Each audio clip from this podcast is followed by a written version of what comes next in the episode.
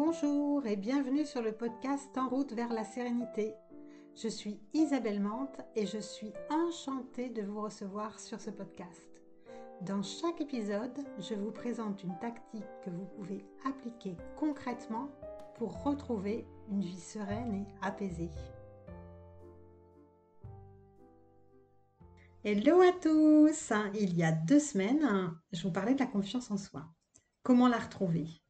Et cette semaine, on va aller plus loin. Je vous donne encore plus d'exercices concrets à mettre en place pour vous entraîner. D'abord, il faut savoir que la confiance en soi, c'est pas inné. Je vous en parlais dans l'épisode 37. Et c'est souvent nécessaire de s'exercer. Donc les exercices que je vous propose aujourd'hui, ben, ça va vous aider. Mais d'abord, un petit message pour vous inviter à vous abonner, hein, pour ne louper aucun contenu. Et puis, comme d'habitude, je vous ai fait un résumé de l'épisode. Un petit rappel avant de démarrer pour euh, vous dire un petit peu ce que c'est la confiance en soi. J'en parlais dans l'épisode 37 de manière plus approfondie, donc allez l'écouter avant celui-ci si vous ne l'avez pas encore fait. Là, je fais juste un bref rappel hein, pour ceux qui ont déjà écouté euh, l'épisode. Avoir confiance en soi, c'est être optimiste sur nos capacités à faire quelque chose, à relever des défis ou à traverser des épreuves. Cette capacité, elle n'est pas innée, elle se cultive, elle se euh, construit en fait, et elle peut s'altérer aussi au fil de nos expériences vécues. Et c'est là-dessus que je voudrais revenir un petit peu plus en détail aujourd'hui et puis vous donner de nouveaux exercices. Et surtout, il y a une bonne nouvelle, c'est que comme on a la capacité de la cultiver, ben, on peut augmenter sa confiance en soi. Les exercices que je vous propose ici, ils sont faciles à mettre en œuvre. Hein. Certains vous parleront plus que d'autres. Alors commencez par ceux qui vous parlent le plus. On a vu que c'était important de comprendre les causes du manque de confiance en vous. Eh bien, on va aller un petit peu plus loin là pour essayer d'analyser un petit peu quelles sont les, les plus grandes causes de manque de confiance.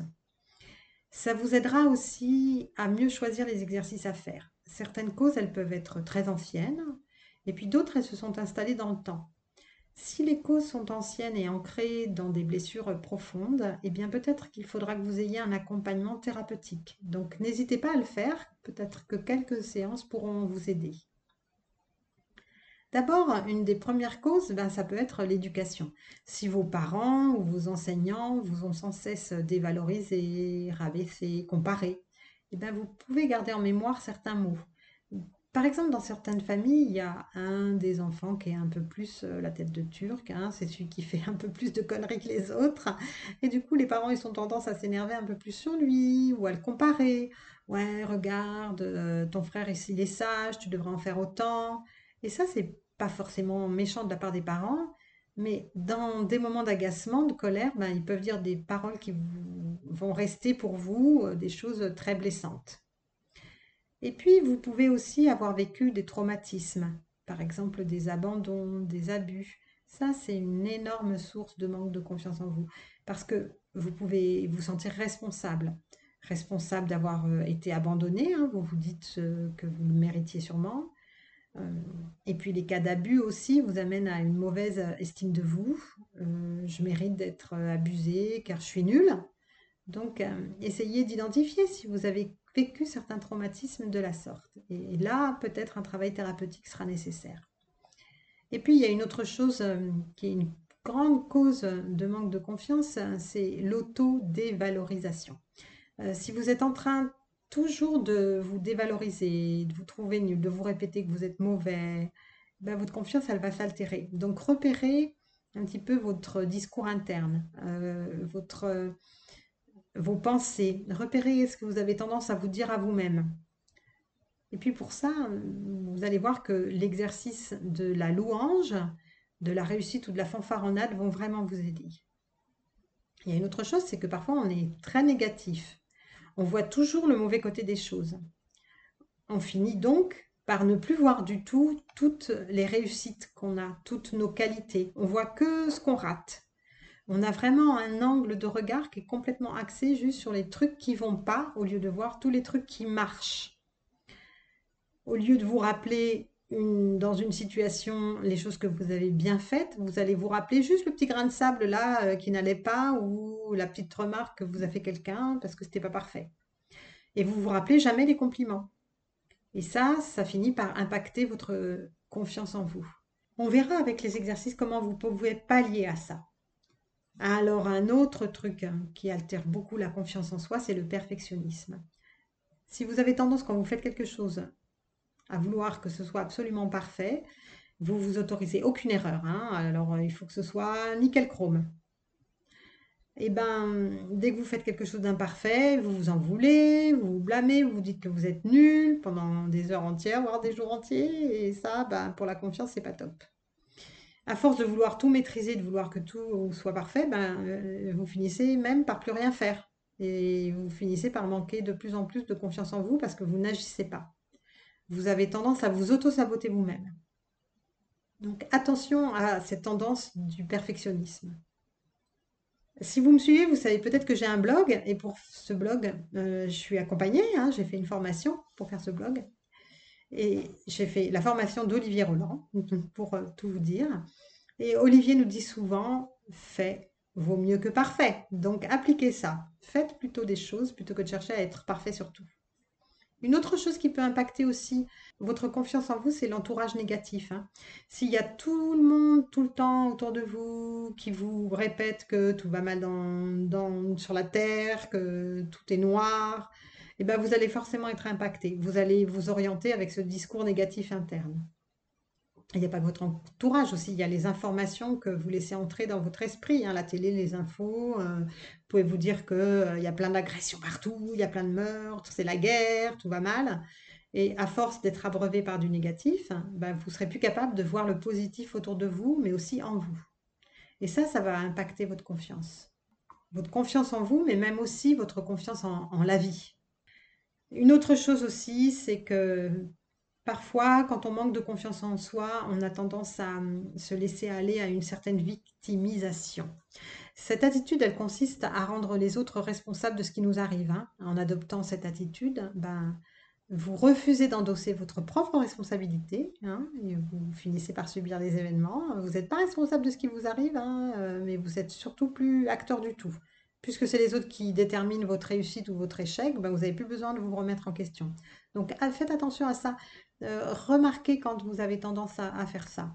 Et avec toujours de la bienveillance, hein, vous le savez, toujours dans mes épisodes, je vous le dis, je vous le redis, je vous le répète, bienveillance envers vous-même dans ce parcours vers la sérénité. Euh, tout ce que je vous apporte, je veux toujours que ce soit fait vraiment avec beaucoup de douceur. Donc oui, on a tous des tendances parfois à, se sentir un peu victime. Moi aussi, ça m'arrive hein, de me dire oui, mais c'est pas de ma faute, gna gna gna gna gna Et quand je le repère, je me dis bon, attends, cocotte, euh, vois quelle est ta propre responsabilité dans cette situation et assume euh, pleinement ça. Ça va t'aider à avancer, à comprendre, à apprendre des choses sur toi-même, sur ton fonctionnement, sur les choses que tu dois un petit peu modifier dans ton attitude, dans tes façons de faire. Donc surveiller cette victimisation. Une autre chose qui est une entrave au développement de la confiance en soi, c'est de refouler ses émotions négatives. Alors vous le savez, j'ai fait un épisode spécifique là-dessus, hein, l'épisode 6 que vous pouvez aller réécouter. Toutes les émotions, elles ont quelque chose à nous apprendre. Les émotions sont toutes utiles, elles nous apprennent, comment on vit euh, par rapport à notre environnement, aux situations de notre quotidien. C'est important de les laisser s'exprimer. Et si vous refoulez vos émotions, elles vont finir par s'imprimer complètement en vous. Si par exemple vous subissez votre colère, que vous n'exprimez pas ce qui va mal, eh bien vous, allez finir par vous sentir hyper mal, manquer de confiance en vous. Euh, apprenez à exprimer vos émotions avec justesse. C'est aussi apprendre à vous respecter. Vous pouvez utiliser la communication non violente, par exemple. Et maintenant que vous avez pu voir un petit peu quelles étaient les causes, hein, que ça va vous permettre aussi de continuer cette exploration, ben, on va voir quelques exercices supplémentaires qui vont vous aider. Vous allez voir ce qui vous parle le plus selon les causes de votre manque de confiance en vous. Le premier exercice, la louange. Alors si vous manquez de confiance en vous, vous avez certainement du mal à voir toutes vos qualités. Vous avez plutôt tendance à voir euh, ce que vous ratez, hein, de voir euh, ce que vous ne parvenez pas à réussir. Euh, pour commencer cet exercice, je vais vous demander de prendre une feuille et de noter votre nom, votre prénom et puis votre surnom si vous avez un petit surnom. Alors vous inquiétez pas, vous aurez un résumé de l'épisode, donc vous pourrez aller télécharger le résumé de l'épisode pour faire cet exercice. Sur cette feuille, listez toutes vos qualités, vos qualités morales et vos qualités physiques. Si vous avez du mal à en trouver, vous pouvez demander un petit peu autour de vous, à vos amis, à vos proches, à vos collègues. Et une fois que vous avez fait cette liste, vous allez rédiger des phrases. La première phrase, je suis, et vous notez une qualité. Et puis ensuite, vous allez mettre une deuxième phrase, moi, et votre prénom, je suis, et vous notez cette qualité. Quand vous aurez rédigé quelques phrases avec plusieurs qualités, trouvez quelqu'un à qui vous pouvez réciter ces phrases. Si vous ne parvenez pas à trouver quelqu'un ou si vous n'osez pas le faire, regardez-vous dans la glace et dites-vous ces phrases à vous-même.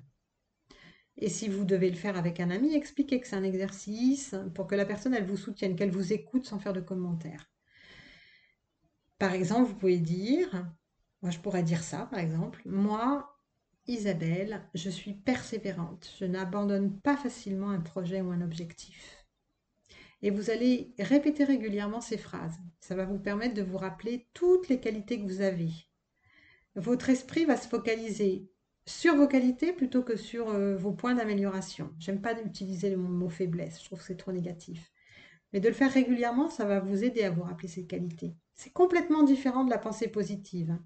La pensée positive peut se baser aussi là-dessus, mais souvent elle est utilisée avec des phrases qui sont un peu toutes faites et que vous ne vous êtes pas appropriées. Là, je vous demande vraiment de construire votre propre phrase. Et puis, j'aimerais bien que vous me partagiez en commentaire hein, du podcast si vous le pouvez, ou juste de m'envoyer un petit message à contact en route vers la sérénité.fr pour me dire les phrases que vous avez construites. Et comme ça, ça va m'inspirer. Et puis, si vous le faites, je pourrais les donner euh, aussi dans un prochain épisode du podcast. Donc, allez-y, envoyez-moi un petit message. J'adorerais avoir vos retours.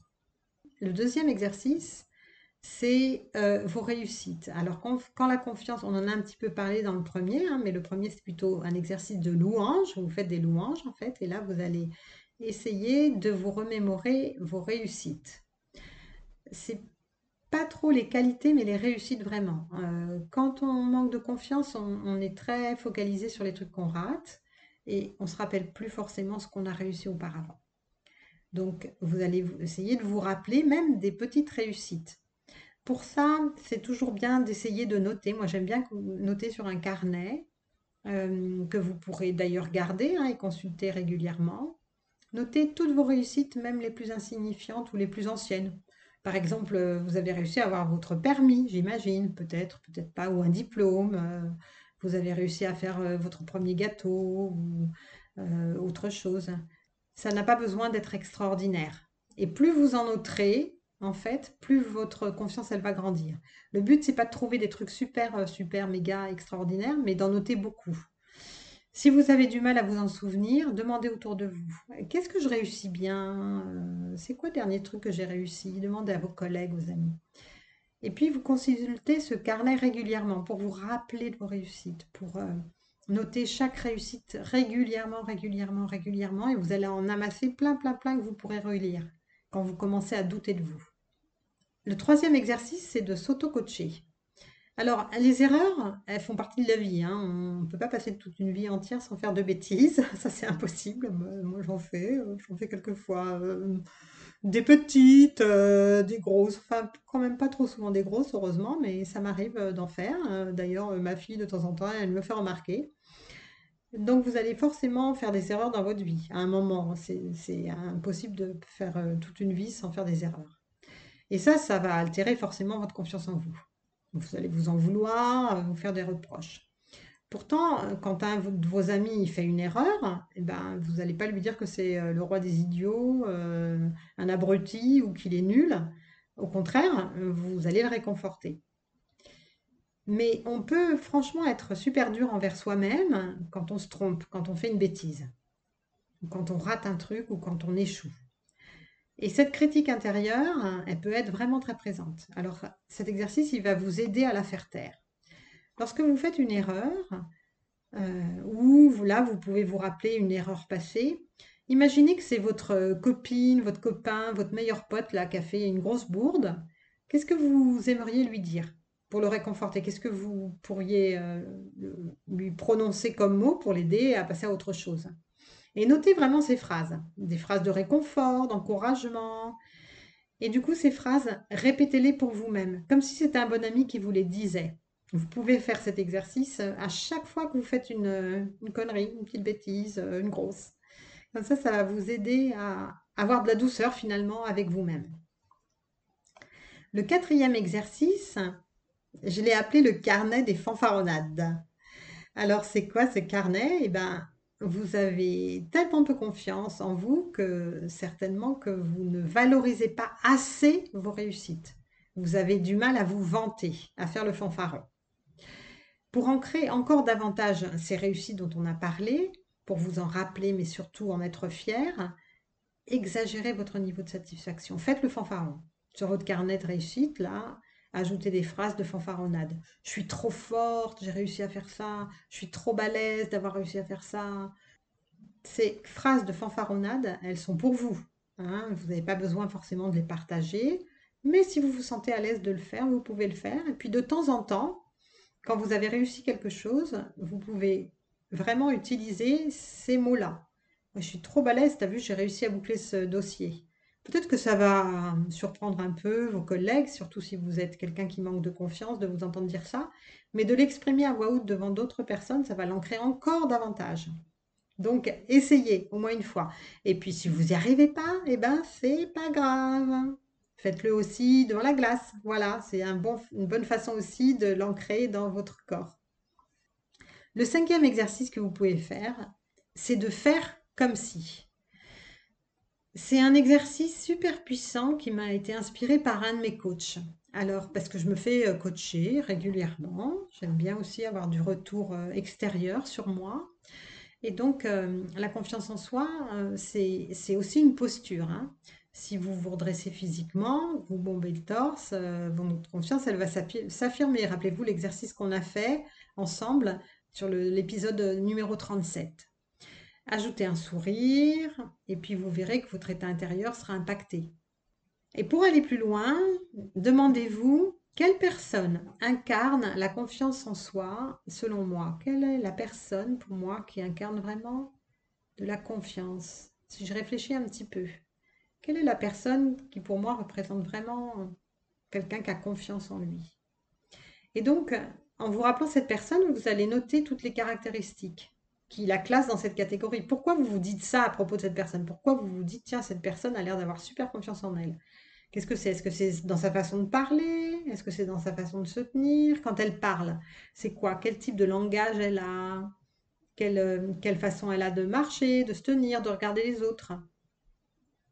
Par exemple, moi, quand j'ai fait cet exercice une fois, j'avais pris en exemple une personne qui est très catégorique dans ses propos, qui n'a pas peur euh, d'être jugée, c'est-à-dire qui, peut être un peu clivante dans ses propos. Quand elle a une opinion, eh ben, elle le dit, et puis vous êtes d'accord, c'est bien, vous n'êtes pas d'accord, ben, ça l'empêche pas d'exprimer son opinion. Ça ne veut pas dire qu'elle va vous dire que vous êtes un con si vous n'êtes pas d'accord, mais elle exprime vraiment ses, ses opinions.